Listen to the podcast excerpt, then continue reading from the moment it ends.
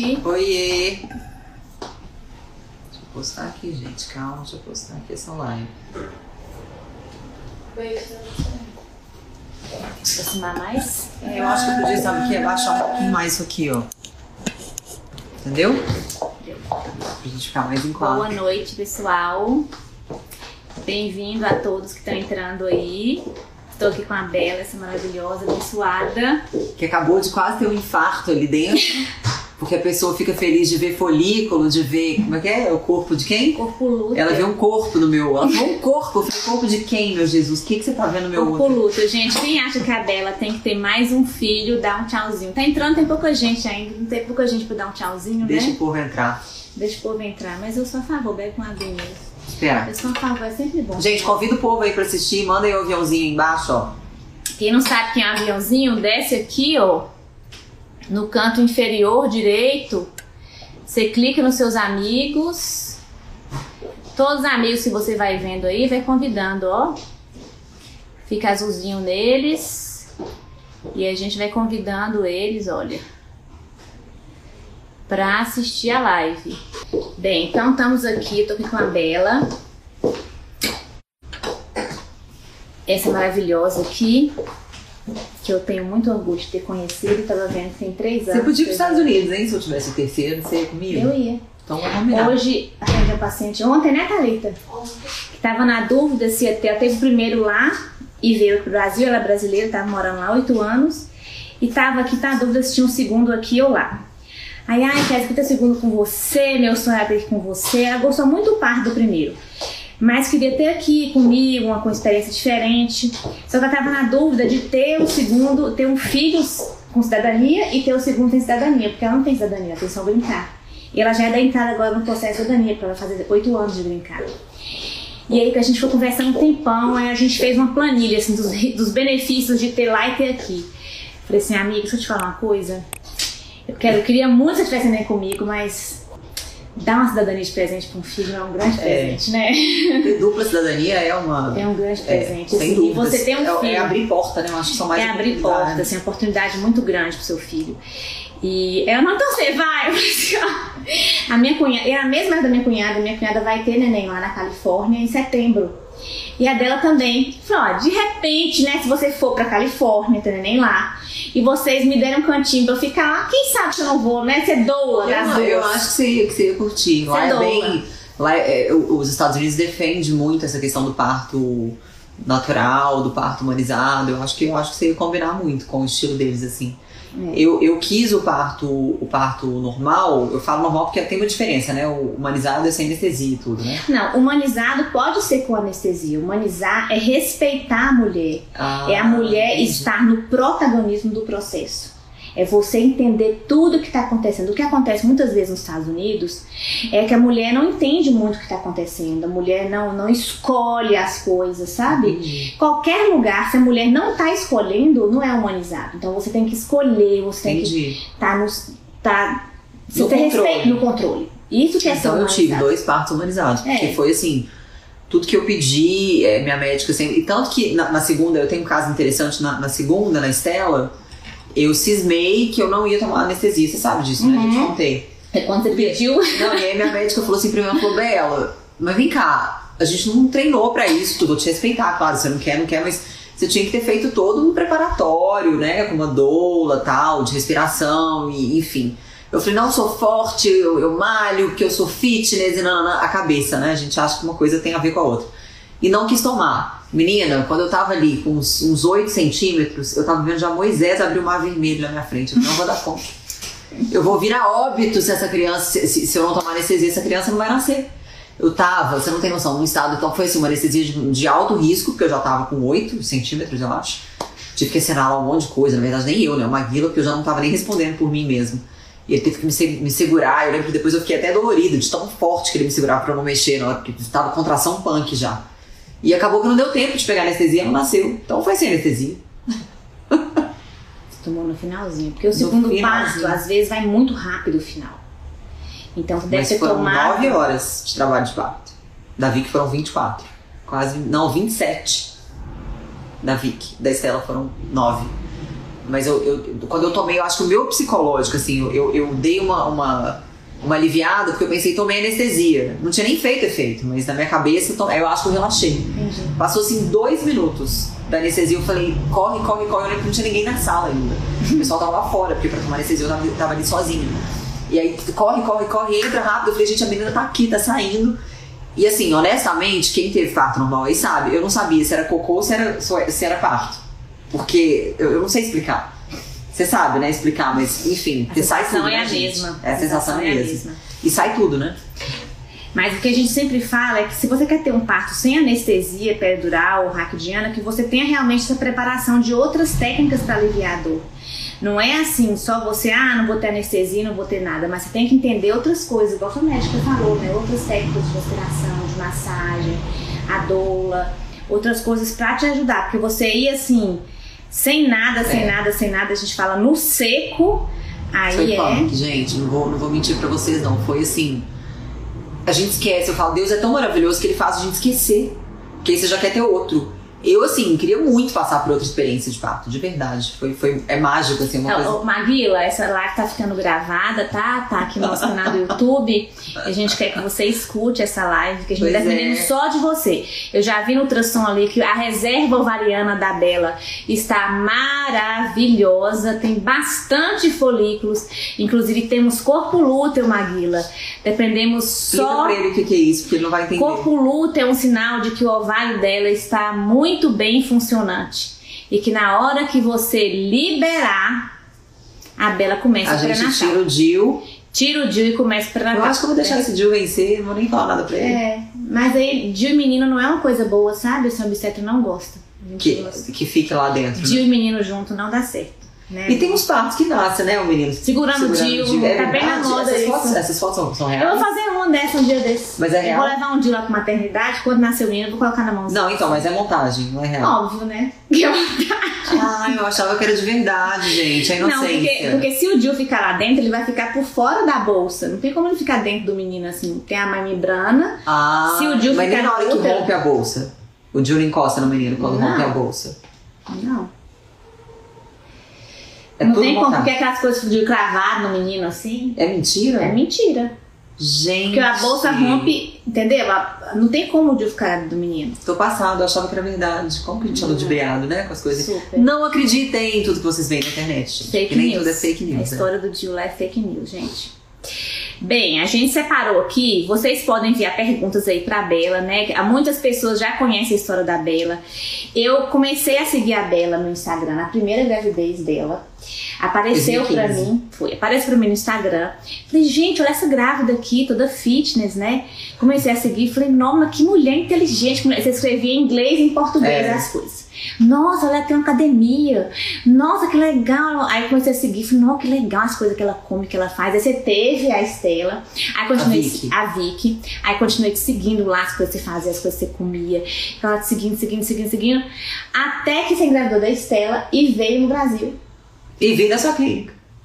Não, foi eu. Primeiro você fazer uma transição comigo, não foi fazer.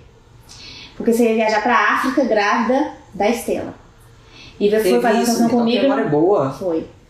E foi a, a nossa amiga que, que pediu pra você fazer uma transição comigo. Quem? Eu não Foi o dia que a gente ia conhecer. A. Gente, nossa amiga da Maximum, esqueci o nome. Amiga de quem? A nossa amiga em comum. Da Maximune. a nossa amiga da Maximune agora. Ai, que Cansaço, cansaço. Eu não sei de quem que você tá falando. A uma amiga nossa em comum queria marcar, pediu pra marcar fazer um transição seu. Só que você Tá, viajou depois a gente descobre. Vamos, vamos, vamos seguir lá. Porque eu não tô nem sabendo quem pediu pra fazer um transição seu. Da Estelinha. Não, é, Aí- da- dessa viagem eu lembro, mas não. Foi no dia que você pra. África. Só que aí eu não tinha agenda, você viajou pra África. Falei, gente, perdi de conhecer a blogueira que eu sigo. Aí depois, quando você veio aqui, a Viva virou pediatra das meninas. Ah, então foi depois que. Depois que ela já tinha nascido, desse a gente nasceu. Entendi. Porque aí você não Nem lembrava disso. Foi isso. gente, ela é maravilhosa, viu? Pensa numa médica humana. É, foi isso. Maravilhosa.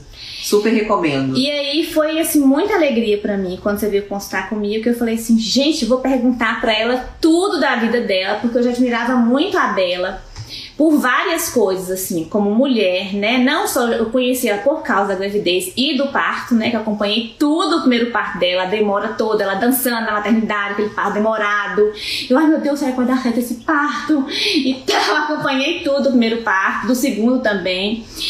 E aí depois fui ler tudo sobre sua vida, sobre sua história. Então eu fiz uma lista de perguntas aqui e quero que vocês também perguntem vocês mulheres que seguem a Bela aí. Então aqui, gente, eu fiz perguntas que vocês quiserem, tá? Que é o sofá da vila, vocês podem perguntar o que vocês querem. Então eu fiz uma ordem aqui pra Bela das coisas que eu sei que são as coisas mais intrigantes assim para nós a vida dela, e talvez as coisas mais desafiadoras, né, para qualquer mulher que vai passar por isso. Como esse é o mês das mulheres, vamos lá.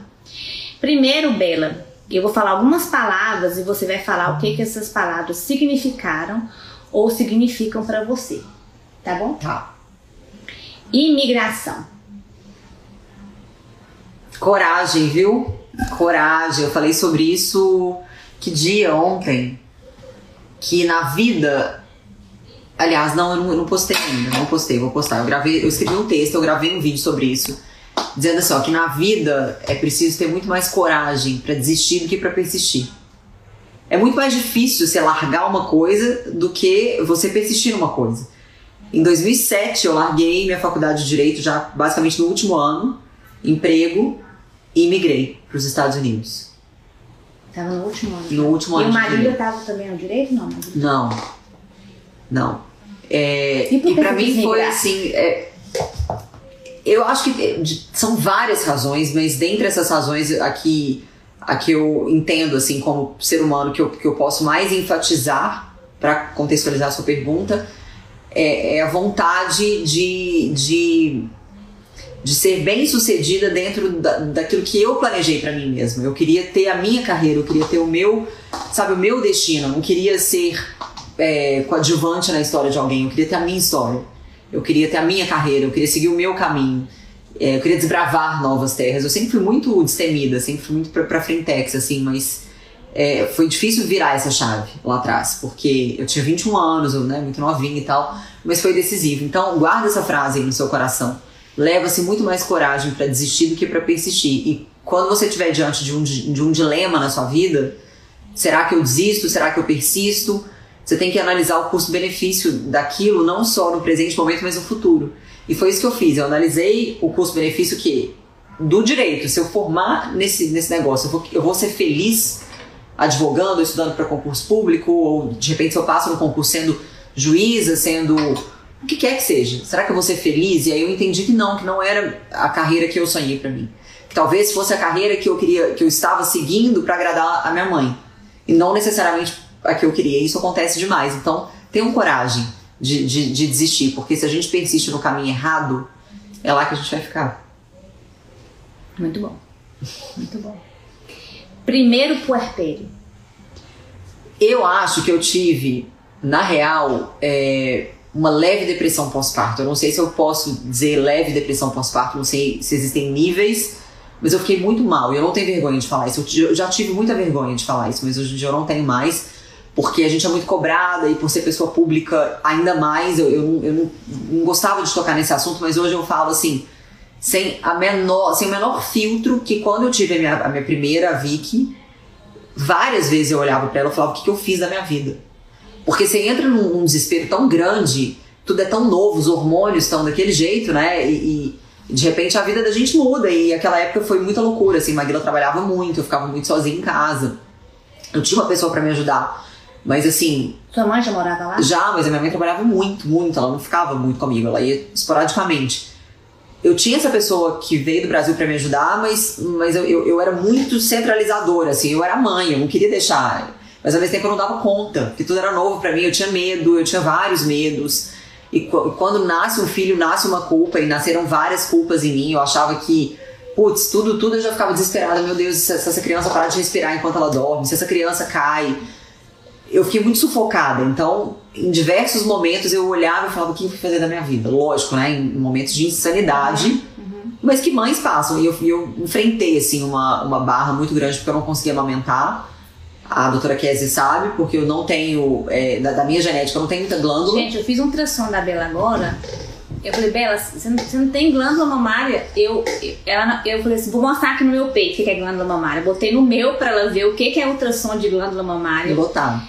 Falei, você não tem glândula mamária? Tem, gente. E, e assim, eu lembro que eu, eu já seguia ela nessa época da, da Vicky lá, aquela confusão. Eu falei, gente, não tem consultora de aleitamento nesse lugar, não, assim, porque a gente sabe que é, eu sempre assisti aqueles vídeos, sabe aqueles programas que tem lá, Discovery Home Health, que mostra aquelas mulheres, não sei se você já assistiu, mas eu gostava muito de assistir. Aí mostra a mulher na gravidez, no parto, no pós-parto. Eu adorava assistir esses negócios. E eu via aquelas dificuldades das mulheres de amamentar e contava a história delas. Eu falei, gente, mas não tem quem ajuda essas mulheres no pós-parto, quem orienta, quem.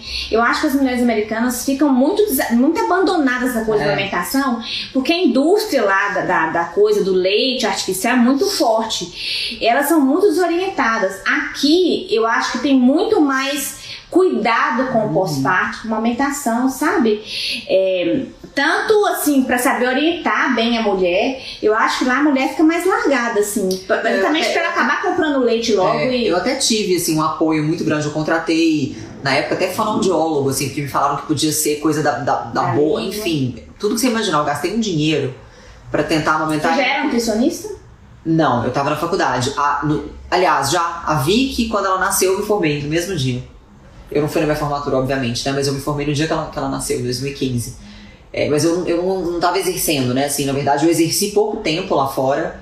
É, aqui no Brasil eu não, então, quando, não exerço. Então, então é, então você tem acabado de formar, né? É, tinha acabado de formar. já sabia de todos os benefícios do aleitamento. Já, mas assim, mas eu tenho zero experiência em, em, nutrição infantil, zero. Não é minha praia, eu nunca me aprofundei na faculdade. Você não aprende isso profundamente, né? Você tem que fazer especializações. Entendi. Eu sempre foquei na questão da nutrição esportiva. É sempre que eu, que eu gostei. Quando eu fiz mestrado, é que eu mudei a minha ênfase para doença inflamatória intestinal hum. por causa do Maguila, que tem uma autoimune. Então eu, eu, mudei completamente a minha área. Mas nutrição infantil é uma coisa que realmente eu não entendo a fundo, assim, não, não, não é algo que é, me interessa. Agora, como mãe, obviamente me interessa, mas na época não.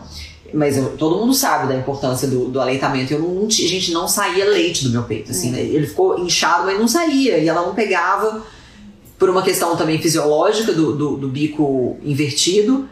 E foi, foi muito difícil. Eu era muito apedrejada pelas pessoas, assim, muito julgada. E por mulheres, é, o que é mais rede triste social, ainda. né? Quem tá na rede social é muito difícil, né? Muito. E o pior é você ver mulher apedrejando uma outra mulher. É. Aí eu falo, enfim, a hipocrisia, né? Porque tá todo mundo, todo mundo gritando, ah, sororidade, vamos apoiar umas às outras, mas na prática ninguém faz. Porque a mulherada virava pra mim e falava assim, ai, você está fingindo, é porque você tá com preguiça, você não quer amamentar pra ficar ali, pra poder sair de casa logo umas, uns absurdos, assim, que eu nunca imaginei ouvir de um ser humano. Eu chorava muito sozinha no chuveiro. Várias vezes eu entrava, eu pedia pro Maguila, eu falava, fica com ela que eu vou tomar um banho. Eu tomava banho às vezes de uma hora. Porque eu ficava sentado no chão do banheiro chorando, chorando compulsivamente. E eu tinha vergonha de falar isso para as pessoas, assim, de, de, assumir que eu estava passando por um momento de dificuldade é, emocional. Eu não falei para minha mãe, não falei para Maguila, mas várias vezes ele já me pegou tendo uns surtos, assim. Eu, eu, eu tinha episódios que eu gritava, que eu jogava coisa no chão. Eu entrava às vezes no, no, no, quarto, pegava assim, eu via em cima da mesa, eu me lembro desse episódio, eu vi em cima da mesa toda a parafernália lá que eu usava para tentar, o bico de silicone, é, aquele negócio de tirar, e ficava tudo em cima da mesa. Eu entrei no quarto uma vez, eu fiz assim, ó, frá, taquei tudo no chão, caiu aquelas coiseiras tudo no chão. De loucura mesmo, eu tinha esse surto, sabe? E eu demorei a voltar depois. Da, na, na Estela eu já não tive, porque eu, eu já sabia e você não foi no psiquiatra? Nada não. Assim. Lá tem muito pouco apoio em relação a isso. É, pelo menos gente, a minha visão. É importante a gente falar que de cada quatro mulheres, uma tem depressão pós-parto aqui na, na sociedade ocidental.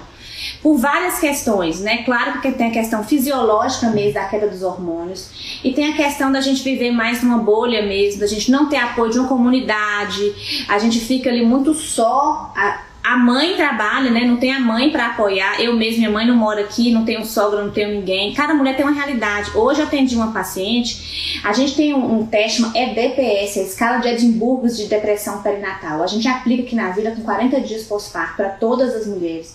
Essa paciente, a gente aplicou o teste nela, deu acima de 11 depressão pós-parto. O dela deu 26 da primeira vez que ela fez. E aí a gente lê telefone, a gente manda isso por mensagem de WhatsApp para os pacientes para responderem precisa nem ela vir na consulta, não. Porque tem paciente que nem volta na consulta, tão na comida que ela tá. E aí deu, a gente telefonou pro marido, telefonou pra ela, ela veio pra cá, a gente repetiu, deu alterado, a gente entrou com medicação pra ela, ela voltou hoje com 30 dias, deu 9. Ai, que Ela ótimo. falou, Kézia, eu tô tão melhor, o marido que ela tá sorrindo. Ela tá feliz, tá conseguindo aumentar mais. O tanto que melhorou. Ela falou assim, nossa, Kézia. Então, assim, às vezes a gente tem que. É busca ativa. A equipe de saúde tem que fazer busca, não é esperar a mulher endoidar, a família vir atrás. Porque às vezes a mulher não consegue ver que isso é, é doença. A gente fica cega também. né? Ela, ela, ela, Você não, ela não consegue. que tem uma coisa errada com você. Você Não. acha que é frescura. Você Acha que é isso mesmo, que Você, pode você fica é pensando, assim mesmo. Não, você fica pensando assim, gente, será que isso é coisa da minha cabeça? Será, se- a gente não entende que é uma coisa fisiológica, que tem uma questão hormonal, que tem um desequilíbrio hormonal. É um desequilíbrio químico no cérebro também, né? Que precisa ser, receber uma atenção especial. Mas, bom, com a Vicky foi assim, fiquei uns três meses mal. É, tentava, assim, disfarçar na rede social, mas na minha vida offline. E é até importante falar isso para as pessoas, né? Que muitas vezes a gente tá ali feliz, sorrindo, mas no offline, será que, que a gente tá tão bem assim, né? E, e realmente por essa por esse peso, essa obrigação que eu tinha com as pessoas na rede social de sempre estar bem, de sempre trazer uma mensagem positiva, eu acabava suprimindo muito essas questões emocionais que eu tava vivendo e ninguém ficou sabendo de nada. Então, assim, hoje, seis anos depois, eu falo sobre isso com a maior naturalidade do mundo, até para ajudar e alertar outras mulheres, mas foi muito pesado que eu passei.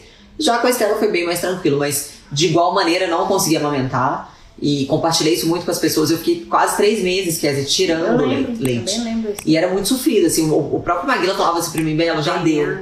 Você tá sofrendo demais, não tá sendo legal. É- Era muito é, é, sofrido mesmo, porque dói, a sucção é muito maior, a, a- a força do que. E até hoje eu tenho roxo no, no bico do, do seio, que é resquício dessa. Da, eu ficava com duas o dia inteiro andando, igual uma vaca ordenhando. Mas eu consegui dar leite materno pra ela por três meses, que pra mim já é uma benção, assim, já é uma, uma glória. Visto que a própria Kézia já falou que eu não tenho glândulas o suficiente, né? Isso é uma questão fisiológica também, não é uma opção minha. É. Se eu pudesse, putz, eu, eu amamentaria até dois, três anos de idade. Vamos lá. Outra palavra aqui. Empreender pela primeira vez. Coragem. Muita coragem. Gente, não existe empreendedorismo sem risco. Se você não está pronto para viver os riscos pertinentes ao empreendedorismo, não empreenda. Porque quando você dá esse, esse primeiro passo para você tornar dono do seu próprio negócio, dono da sua própria agenda, dono do seu próprio tempo, é, comparado, obviamente, né, com o emprego CLT, você vai assumir muitos riscos e risco, inclusive, da sua saúde mental. Sim. Porque há pessoas, assim, claro, que eu, eu sempre falo que um bom empreendedor é aquele que arrisca dentro de uma. Se é que isso é, é- é possível de dizer, mas você arrisca dentro de uma zona de segurança. Você não vai pegar tudo que você tem já, e já empreender, tipo, investir, né? Você vai usar um valor disponível para aquilo. Mas esteja pronto para saber que, que talvez você perca tudo. E você tem que começar de novo. Conheço vários empresários muito bem sucedidos que já quebraram algumas vezes. E, enfim, faz parte do, do processo, né? Então, coragem. Encontro com Deus. Absolutamente tudo. Tudo. E, e foi, assim, um divisor de águas na minha vida que eu, que eu acho que ninguém entende se não viver a experiência, né? Existiu uma bela antes de conhecer Jesus e uma bela depois de conhecer Jesus. Sempre tive sede, mas o encontro com Deus foi absolutamente tudo, tudo na minha vida, que, que, na verdade explica muito o sentido da vida, né? Ou, ou tudo sobre o sentido da vida. Então a gente passa a, a, a viver a plenitude do, do, do tempo, ainda que as coisas estejam mal, ainda que as coisas estejam é, é, de cabeça para baixo, se você tem Jesus, você tem tudo. Que a graça nos basta, né? Sim. Voltar para o Brasil. Um sonho. Um sonho. Eu sempre tive esse sonho. Desde que eu fui embora, eu, eu sabia assim que não ia ser para sempre, eu sabia que era que era algo uh, que ia ser um capítulo na minha história importante, era meu sonho estudar fora, eu precisava viver aquilo, eu fiz faculdade, fiz mestrado fora. Eu aprendi a falar inglês sozinha com 11 anos de idade. É, eu sou autodidata assim nesse sentido e já cheguei lá falando. E era um sonho, assim. A, a Bela é um caso para estudo, o endocrinologista falou que ela é um caso para estudo físico e também é um caso para estudo cerebral. Gente, quando a dela morrer, ela vai à faculdade de medicina direto. Você já vendeu seu corpo lá à faculdade de medicina? Não, Acho pode, que é bom. pode, pode doar, não É nem bom, o vender. cérebro também, porque ela tem ouvido absoluto, tá? Ela, ela entende as notas. A filha dela trocando piano, acho que herdou também o cérebro dela. Bonitinho demais, vai em partitura. Ela, ela faz 50 coisas ao mesmo tempo e não tem TDAH. Perguntou, a gente estava conversando sobre essa, essa, essa parte de exame, e ela me perguntou, ah, porque você era atleta, você, você usava hormônios? Eu falei, Kézia, nunca. Eu gente. sou, eu sou Não, não tem explicação. uma fazenda Tô- de é, acho que eu poder fazer uma pergunta aqui. Todo... Qual testosterona você usou? Nenhuma. Nenhuma. Impressionante, assim. Porque os atletas, né? Esses atletas. A, a Bela foi fisiculturista, né? Ela me, ela me contou que ela conseguiu a cidadania americana porque ela foi atleta, né? Não, não foi por causa disso. Ah, não foi não? Achei que foi por causa disso. Não. Porque atletas Eu trabalhei conseguem, no né? Banco do Brasil lá. Não, atleta consegue, acho que brincar, né? Ah, Eu, fui, fui- eu trabalhava no Banco do Brasil. né? por isso. É, mas enfim, a, a Bela foi atleta e esses atletas costumam usar hormônio. Então eu sempre achei que ela tinha usado hormônios, né? Mas ela me falou hoje que não, que ela nunca usou hormônios. Eu, "Ah, eu achava até que ela não tinha glândula mamária porque ela tinha usado hormônio. É, as pessoas às vezes ficam meio, meio é, intrigadas, assim, porque eu tenho uma voz mais grave, É. mas desde pequenininha, já contei essa história várias vezes no meu Instagram, que às vezes eu ligava pra pedir pizza, sei lá, e as pessoas me tratavam como senhora, às é vezes como senhor. É, eu era pequena, eu falava, não, eu sou menina, né, eu sou uma criança, né, não sou senhora ou senhor. Mas eu sempre tive a voz muito grave, a minha mãe tem voz grave, eu venho de uma família de mulheres que tem uma voz mais imponente, mas essa questão de receptor hormonal, você não é a primeira pessoa que fala isso pra É. mim. Várias pessoas, já, já vários profissionais, né, médicos, já trouxeram isso, essa questão, porque, assim, a, a minha genética é realmente uma, uma genética boa. Eu, eu consigo ganhar massa magra, apesar de ser um pouco é, é endomorfo, que chama, que, que perde, eu catabolizo. Eu ganho, mas eu perco, assim, porque É, meu metabolismo é muito rápido. tá Mas eu bom. tenho muita facilidade de, de perder peso, é, eu fico sempre sequinha, é, É, pele boa. Ela tem uma afinidade grande pela testosterona, né? É Como se você. é, seu receptor ele lê melhor. Ele, ele lê melhor. A gente não É, chama é uma afinidade quando é isso. né? É, você tem uma, uma uma afinidade maior pela, por, esses, por esses hormônios. E eu vejo que isso é uma, uma herança É, familiar é, também, porque o meu sim. irmão, gente, meu irmão, tem que fazer propaganda dele aqui. Ele tem. Solteiro? Não. casado, muito bem casado. Não marca o Instagram dele aqui. Ele tem 44 anos, eu acho. Fez 44 no ano passado. E, gente, o, o bichinho é seco, viu? Tem um abdômen, assim, todo definidinho e come de tudo, não vive escravo de dieta, assim, ele né, come de tudo, mas obviamente que não é essa pessoa que também chuta, enfia o pé na jaca, né? Mas Sim. come de tudo, assim, né? Tem uma vida normal. Seco, hum, todo mundo na, na- na minha família tem uma qualidade de pele incrível, então eu acho que é, é um histórico Tem, genético que, que, que é bom. Agora, que legal, a gente daqui a um tempo por terapia gênica, né? Descobrir que genes são esses que, que for, porque a- a- os, receptor- os receptores são feitos de quê? De proteínas. Uhum. Proteínas vêm de onde? RNA e DNA.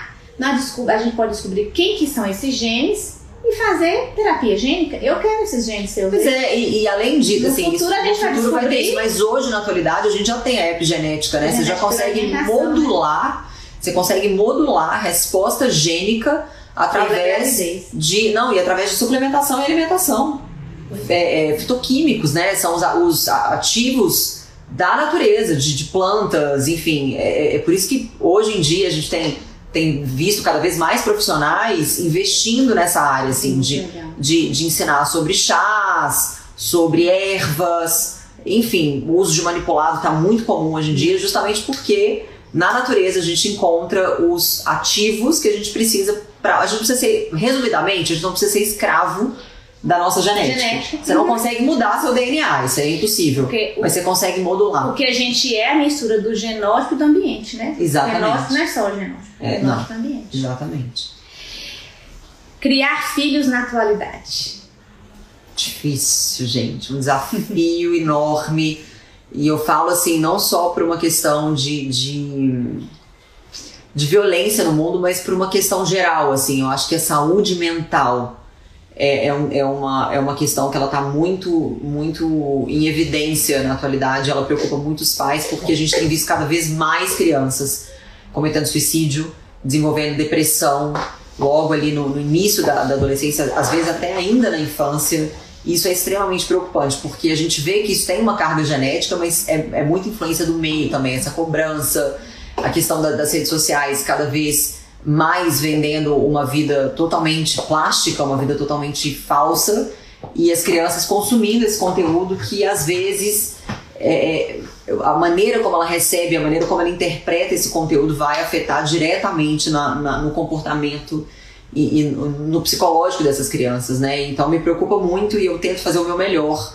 Crio as minhas filhas assim ao, aos pés da cruz mesmo, no altar, ensinando para elas e passando para elas os meus valores, que são os valores bíblicos, os valores das escrituras, ensinando para elas obviamente sempre o respeito ao próximo, a, o serviço, que a gente está aqui para isso, né? Não para ser servidos, mas para servir uns aos outros e, e eu faço o meu melhor. Eu, eu acredito assim, eu, eu prefiro me, me, me, me, apoiar naquilo que as, que as escrituras dizem, né?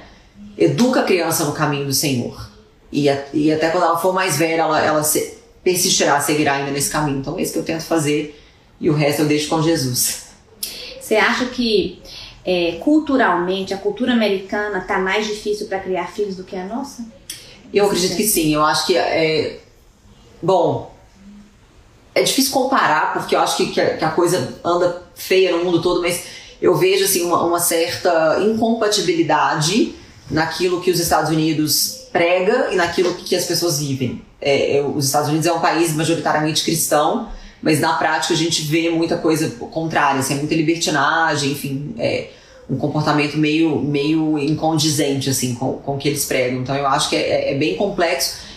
E não só nessa questão de libertinagem, mas, enfim, com relação à droga, é, balada, as pessoas são muito sem limite, né? Muito sem limite. Muitas vezes os pais acabam meio que tampando o sol com a peneira e não querendo se envolver muito eu respeito cada pai, cada estilo de criação, mas eu acho que cada vez mais fácil e necessário que a gente esteja muito presente na cada um do seu jeito, né? Porque a gente sabe que existem pais que trabalham fora o dia todo, mas na medida do possível, dentro da sua realidade, esteja cada vez mais envolvido com as questões aí dos, dos seus filhos, porque de repente eles estão ali fazendo coisas que a gente nem imagina. Tá sabendo.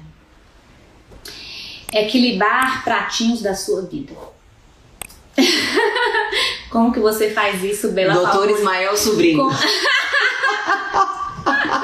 Meu psiquiatra. Ô, gente, alguém marca o arroba do Doutor Ismael Sobrinho aí, gente. Inclusive, quem não segue ele, por favor, se vocês vão dar muitas risadas. Muitas. Bom, equilibrar os pratos no, na, na sociedade pós-moderna eu diria que talvez seja um desafio ainda mais complexo do que parir. Eu acho que parir é mais fácil. Nossa, gente, com certeza. Do que equilibrar esses parir, pratinhos. Parir porque a mulher pode parir. Porque quando você está começando a entrar no seu eixo, vem o mundo e te, te, tira do eixo de novo, aí você tem que voltar pro. É, a vida é sobre isso, é sobre sair e voltar do eixo o tempo todo, sem surtar. Sem, sem assim, eu brinco que a gente quer evoluir espiritualmente, mas a gente também tem vontade de bater nas pessoas, às vezes. E não pode, gente. Não pode, a gente tem que controlar os nossos nervos, mas é, é ainda mais para mim, né, que trabalho na rede social, às vezes eu recebo umas mensagens que eu falo misericórdia, Senhor, não me deixa pecar, em nome de Jesus. Tira de mim o ranço que você foi instalado. Você tem alguém que lê as mensagens pra você? Não, eu que leio. Quase assim, todas não dá porque é muita mensagem, mas na medida do possível eu leio, respondo, interajo, mas é, é, assim, minha vida é muito corrida, então é difícil, é difícil conseguir equilibrar isso, mas ó, um bom psiquiatra, terapia e Jesus, gente, não é segredo não. Leitura bíblica, Leitura oração. Bíblica, comunhão. Oração, irmãos, né? Eu acho a comunhão com irmãos uma coisa muito importante. É, a gente se né? fortalece mutuamente, é, sem dúvidas. Uma coisa muito importante que, gente, toda vez que eu, que eu quero fazer atividade física, eu penso na Bela. E penso essa palavra aqui, olha, disciplina. Que pra mim você é o modelo. Disciplina. Menina, eu vou te dizer uma coisa, ó, eu me considero uma pessoa disciplinada, mas é, eu, eu, eu vou ser bem realista aqui, como a gente tá falando de genética. De Olha quem entrou ali agora, sou pediatra do coração. enxergo, menina. Doutora Vivian. Ei, doutora Vivian, saudade. Tem que trazer as meninas aqui, gente. Só pra dar um oi, né? Porque agora já passou essa, essa fase. A fase das doençadas, né? Melhorou, agora para de ficar doente todo dia. Mas é, a gente tá falando sobre essa coisa de genética, de metabolismo e etc. Então eu acho importante é, a gente falar sobre isso de forma honesta, porque tem, tem gente que se sente mal, que fala, cara, eu não consigo ter essa disciplina. Gente, a questão da disciplina, ela também é um traço da personalidade de cada um. Isso é uma coisa que você já nasce. Claro que você desenvolve ao longo da sua vida, você desenvolve. Não é impossível uma pessoa que já tenha nascido totalmente, desde pequenininha, seja totalmente é, indisciplinada, que fala? Indisciplinada. Se tornar uma pessoa disciplinada. Não é impossível, lógico que não. Nós somos diamantes e a gente vai sendo lapidado ao longo da nossa vida. Mas tem gente que já nasce com uma predisposição e eu acho que eu sou essa pessoa. Eu já nasci com esse traço de personalidade que favorece essa questão da disciplina. Aliás, o Ismael falou que eu tenho um negócio de que eu achei tão bonito ter, que eu falei, não, adorei ter isso, vou contar pra todo mundo, né? Não sei nem se é bom ou se é, é. ruim. Personalidade anancástica. Ele falou que eu sou anancástica, que é tipo. É, é, perfeccionista, obsessivo, sei lá das contas. Eu falei, adorei, não quero nem saber o que é. Eu achei bonito esse nome. Mas atividade física você faz desde quando? Você falou que teve uma época Não, eu comecei não mais velha. Eu comecei com tipo 26, 25 anos. Eu não foi fazia chegou, Eu lembro que você contou que chegou um casal lá. É, que inspirou, exatamente. Tudo, tudo, tem um gatilho, pois assim, mas é, isso. o importante vocês saberem, gente, é que a, a disciplina a palavra disciplina ela é, uma, ela é uma coisa só, ela não tem vários significados, ela significa apenas uma coisa. Então, a, me, a mesma disciplina que você usa para produzir, você usa para procrastinar. A mesma disciplina que você usa para para malhar, você usa para criar desculpas. É só o foco que é diferente. Então é só uma questão de ajustar o foco. Pega essa disciplina que você tem de ficar sentado no sofá assistindo série da Netflix e usa essa mesma disciplina, muda o foco para cuidar da sua saúde, porque não tem, minha irmã não tem escapatória. Tem que fazer alguma coisa. Ah, mas Bela, eu não gosto de academia. Beleza, eu super entendo que hoje eu também já não tô mais nessa fase de gostar de academia, mas eu fui pro beach tênis, eu fazia Muay Thai, eu corro, na esteira, às vezes na rua, e faz funcional. Alguma coisa na vida é, é, vai, vai te agradar, não é possível. Ah, não gosto de beat tênis, gosta de dançar, gosta de, de andar de bicicleta, gosta de pular corda, fazer polichinelo, alguma coisa você tem que gostar, minha irmã. Então pega essa coisa que você gosta, foca nela, e aí de vez em quando, uma vez, duas vezes por semana, você faz um, um treinozinho funcional para dar um. Gente, sedentarismo é uma doença Sedentarismo é uma doença. Já tem CID. Já tem CID sedentarismo. É uma doença. Não sabia disso, não. Então, assim, sedentarismo é uma doença. Desde quando isso? Não sei desde quando você te fala, não. Vou descobrir vou te falar. Menina, não sabia. Então, não. assim, é, é, tão grave o sedentarismo que a gente tem. A gente. É, é, é muito sério isso, sedentarismo, é. sabe? Eu estava falando hoje com uma paciente que está se preparando para engravidar, explicando a questão de por que, que a gente está com tanto problema de, de xixi, de bexiga. Eu expliquei para ela: olha, Vamos pensar nas mulheres de antigamente, as mulheres que viviam aí 60 anos. Elas ficavam de cócoras, caminhavam muito. A gente fica sentado o dia inteiro. Eu faço academia três vezes por semana, 40 minutos. Isso não é suficiente para o nosso assoalho pélvico preparar. A gente não fica de cócoras. Então a gente tem que cuidar do assoalho pélvico. Fala do assoalho pélvico. Os chineses ficam de cócoras muito tempo, não fica? Eu acho que eles têm esse hábito de ficar de cócoras conversar assim de cócoras? Parece que sim, é. Tem mais. Pode ser fazer isso. É, é bom para o assoalho pélvico. Começar a então, almoçar de cócoras. Pensa bem, as mulheres antigamente viviam menos. Você quer viver 60 anos, você quer viver 90, 100 anos e você quer chegar com 60 sem fazer xixi perna abaixo, sem ter continência urinária, sem ter dor pélvica, prolapso de útero, de bexiga. Então você tem que cuidar dos seus músculos assoalho pélvico. E é igual aos músculos do seu corpo. Se você não cuidar, eles vão atrofiar, e você vai ficar com o músculo flaco, vai ficar todo encurvado, você não vai ter força, você não vai ter saúde do coração, saúde pulmonar, não vai ter energia para a vida e fora a saúde mental. Depressão, ansiedade, essas doenças todas da nossa época, o principal tratamento é a endorfina que a gente libera na atividade física. Então, gente, tudo quanto é doença, atividade física tratamento. Tudo, gente. Enxaqueca, fibromialgia, depressão, ansiedade, TPM, endometriose. É uma loucura, assim, tudo quanto é doença tá com atividade física. E a danada atividade física é tão difícil de fazer. Porque pois é, mas é de calma, mas é difícil começar. Eu não conheço ninguém que foi pra academia, suou e falou, que arrependimento de ter vindo. Não conheço. É, depois Porque depois que você começa, os primeiros cinco minutos é treva treva. Treva, não vou mentir, é treva. É difícil demais. Você fica, ai Jesus. É igual quando eu, por exemplo, eu, eu amo beach tennis, deixar o jogo o dia inteiro, eu, eu sou viciadinha no, no negócio. Mas os, os, primeiros 5, 10 minutos de quadra, que eu tenho que correr na areia, eu, parece que eu tô com, com, um caminhão de pedra nas minhas costas. Eu não consigo deslocar. Você fica ofegante, ai meu Deus. Mas depois, quando você engrena, quando o corpo começa a oxigenar, que você começa a, a entrar ali na, na vibe, acabou. Você, você nem, nem vê a hora passar. E quando acaba o capítulo, sinal que acabou o tempo de quadro, você fala, ah, mas é igual academia, gente. É só começar. Quando você começa, você começa a produzir os hormônios do prazer, endorfina. Essa é a solução para tudo, mas tem que começar. Se você cons conseguir vencer esses primeiros cinco minutos, vai na fé que vai dar certo. E agora a última pergunta das minhas aqui, depois vejo de vocês. Vida saudável. Tá falando aqui, né? A saúde é tudo que a gente tem, né, gente? Não tem assim outra. Eu falo, como cristã, pode ser que vocês discordem de mim, eu respeito. É, como também gostaria de ter a minha visão, a minha cosmovisão respeitada, porque como cristã eu creio que os nossos dias estão escritos, os nossos dias estão contados, é, é a palavra do Senhor nos diz isso, que Ele tem os nossos dias escritos. Então, nada do que eu fizer, eu até dou assim, uma, uma, uma conotação diferente para essa questão de longevidade. Eu acredito que a longevidade não é que ela vai estender os seus dias de vida, eu acho que ela vai simplesmente dar mais qualidade de vida. E, e, quanto a isso, Deus não vai intervir. Deus não vai fazer o seu omelete, a sua tapioca, ele não vai fazer o seu supermercado. Isso aí é a gente. Nós temos a livre agência de agir é, de acordo com as nossas escolhas e a gente tem que colher as consequências também. Então a saúde é tudo que a gente tem, inclusive para servir a Deus. Se você não tem saúde abundante, você não consegue fazer uma missão, você não consegue pregar, você não consegue dar bom testemunho, porque a gente dá testemunho não é só das coisas espirituais, das nossas eh, experiências sobrenaturais com o Senhor, dos milagres que a gente vive. A gente dá bom testemunho, inclusive, da maneira como a gente cuida do nosso corpo. Por quê? Porque o nosso corpo é o templo do Espírito Santo.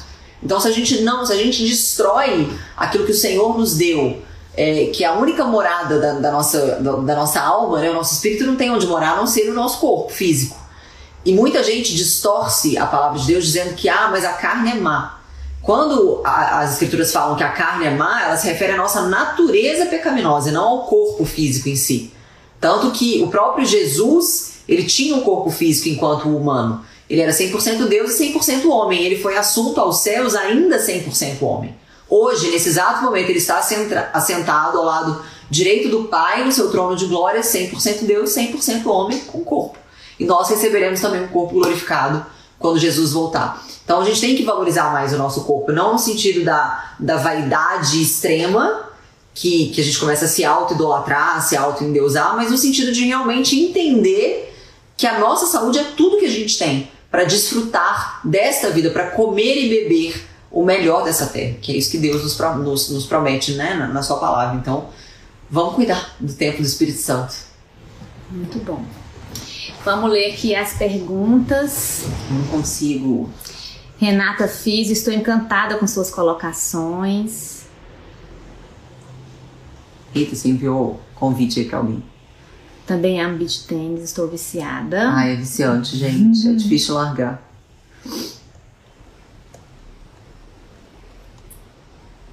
Tem algum exame para mulher para ver se está tudo certinho para engravidar? Tem sim, vários exames que a gente faz. Corre aqui que a gente faz tudo. Vamos ver o que mais. Se tiver alguma pergunta, eu achava, eu também achava que a Bela usava hormônios. Eu acho que todo mundo acha. Ai, gente, não. Todo mundo não acha jeito. isso, viu? Você é mó cara, assim. Alimentação, suplemento, é, disciplina, atividade física e a, a, questão da genética conta muito também, não posso mentir. Eu tive nas duas estações, graças a Deus, uma rede de apoio fantástica, que é extremamente importante, a Renata está falando. Muitas pessoas não têm o mínimo de empatia, a Renata falou.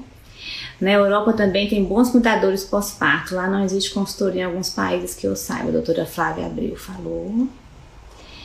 Helena também está falando que sof... Elisa Helena sofri com amamentação porque não tenho glândula mamária. Elisa Helena Oliveira. Então você sabe, né, o drama. Bela, quando finalizar a live, veja sua DM, por favor. Time Mendes, tá bom? Time Mendes mandou um recado tá. pra você.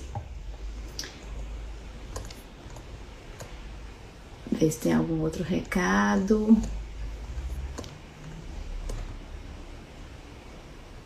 Qual o tema da live? Fiz o Fernando. Então, a live é uma entrevista com a Bela por causa do Dia das Mulheres, do mês das mulheres. Então, a gente está convidando, convidando algumas pacientes minhas, que são mulheres que a gente admira e mulheres que inspiram outras mulheres. Então, estamos começando hoje com a Bela Falcone. Mulheres que inspiram, esse é o tema da live. Então, se tiver mais alguma pergunta para Bela, mandem agora ou calem-se para sempre. Nós estamos no meio de uma Ó, consulta. peraí, veio uma pergunta aqui, ó, que isso é uma coisa que Ah, muito bato importante! na rede social e perco seguidor direto por causa Muito disso. importante. Inclusive, Eu quero até ouvir o que você vai falar, porque, ó. tem post meu sobre isso aí, tá, gente? Procurem aí. Chip de gestrinona, tem um post aí pra baixo, tá?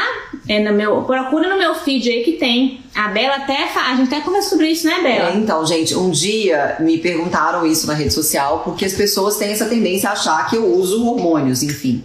Talvez por uma questão do abdômen. A Bela produz hormônios.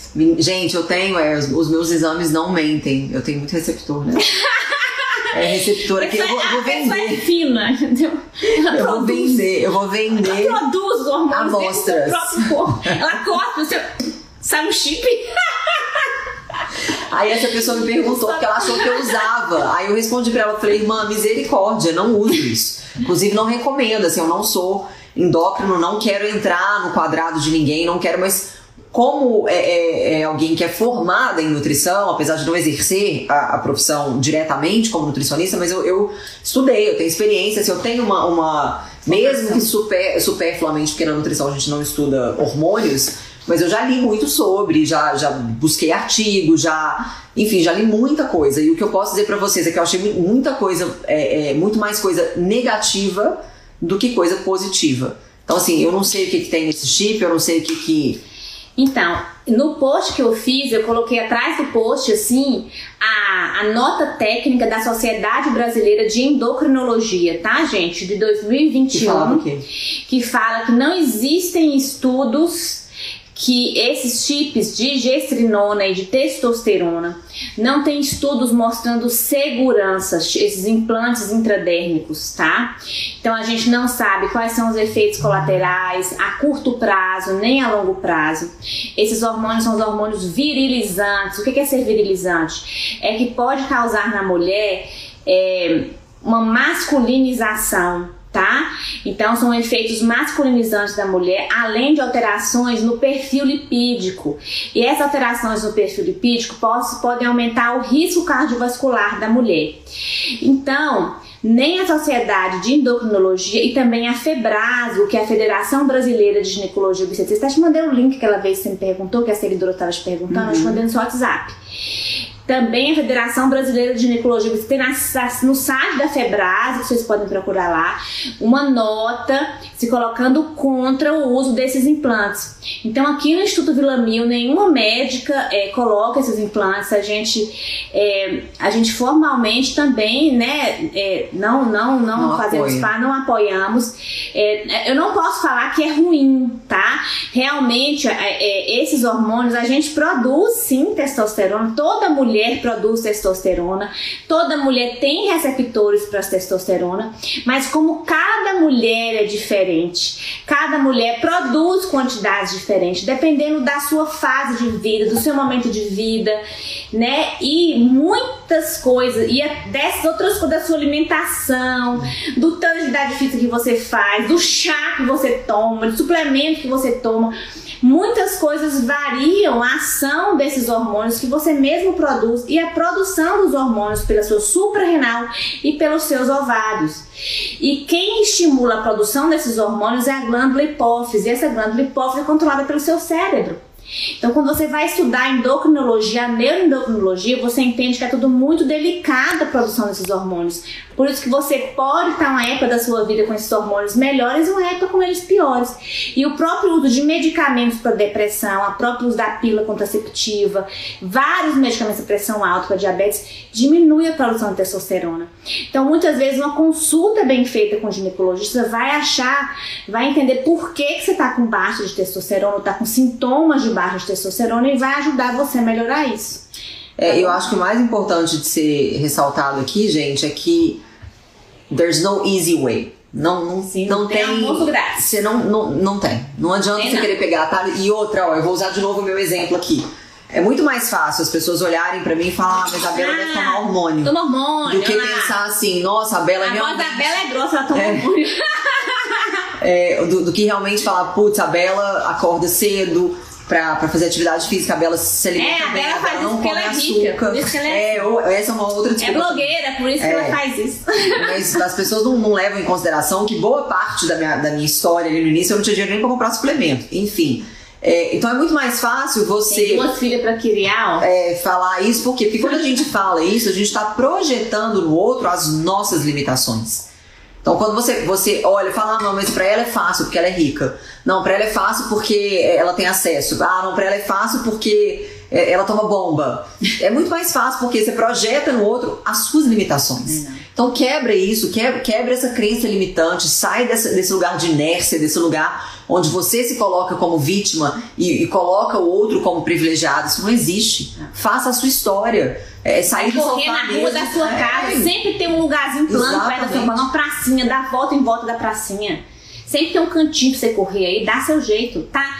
Paciente tão bonitinha hoje, você é tão legal. Ela tem um rim que tem dois ureteres. E um ureter sai lá na uretra, então ela perde xixi desde pequena. Tá nem não, bota absorvente e vai correr. É, tem, Falei, gente, pra tudo que tem um legal, nunca ligou pra isso, sabe? Eu fiquei assim, ó, olhando pra ela, não, mas eu pego xixi quando eu corro, eu corro mesmo assim. Nem sabe, do interior, sabe? Ah, mas Não, tá certo, pego é isso aí, xixi e dá minha vida, Não sabe? ficar preocupado com o que os outros pensam, não. Isso mesmo. Né? Vamos ver se tem mais alguma. Tem que acabar, que eu tenho que acabar a consulta da minha paciente aqui, que a consulta ficou pelo meio. Não, Bela, pelo amor de Deus, não acho nada disso não. Sei das suas lutas, te amo tanto, minha irmã. Não, amada, Vanessa, mas eu não tô falando de você, não, amor. Tô falando porque muita gente fala isso pra mim. Várias pessoas, a própria Kézia, imagina que é minha amiga e minha médica, falou, Bela, eu achava Eu acho que você já tinha usado. E eu não. Não, porque eu conheci a Bela que- toda assim, tinha aquelas fotos dela lá. É, Não, mas é fazia- porque as fotos aumentam também. Eu era, na verdade, muito mais seca do que eu sou hoje. Então dá, dá a impressão que eu era grande, mas eu nunca É. pesei mais de 54 quilos. Nunca. Só na gravidez. É mesmo? No Nunca. fisiculturista não? Nunca. No fisiculturismo eu pesava 49. Gente. Mas era 49 de pura massa muscular, porque eu tinha 7% de gordura. O que eu não recomendo também, porque eu falo, gente, eu não era Pra feliz, não. engravidar depois. Não, eu não era feliz, eu não tinha vida. Ali era uma coisa assim, muito fora da, da mas, casinha. mas ali é atleta, né?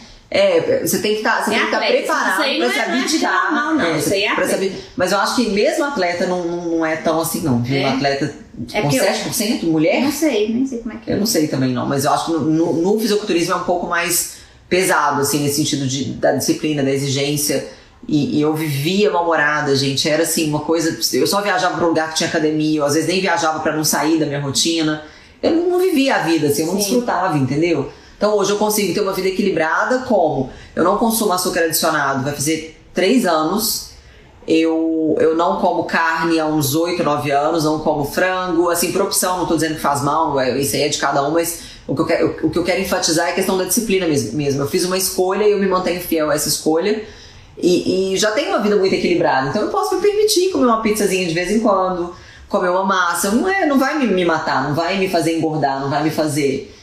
Eu vou vender mitocôndria, vai. Próxima, próxima live que você abrir vai ser pra oferecer o primeiro lote de mitocôndria que eu vou estar vendendo aqui. Vamos acabar que eu tenho que ali fazer um. Gente, beijo, viu? Obrigada. Fiquem com Deus.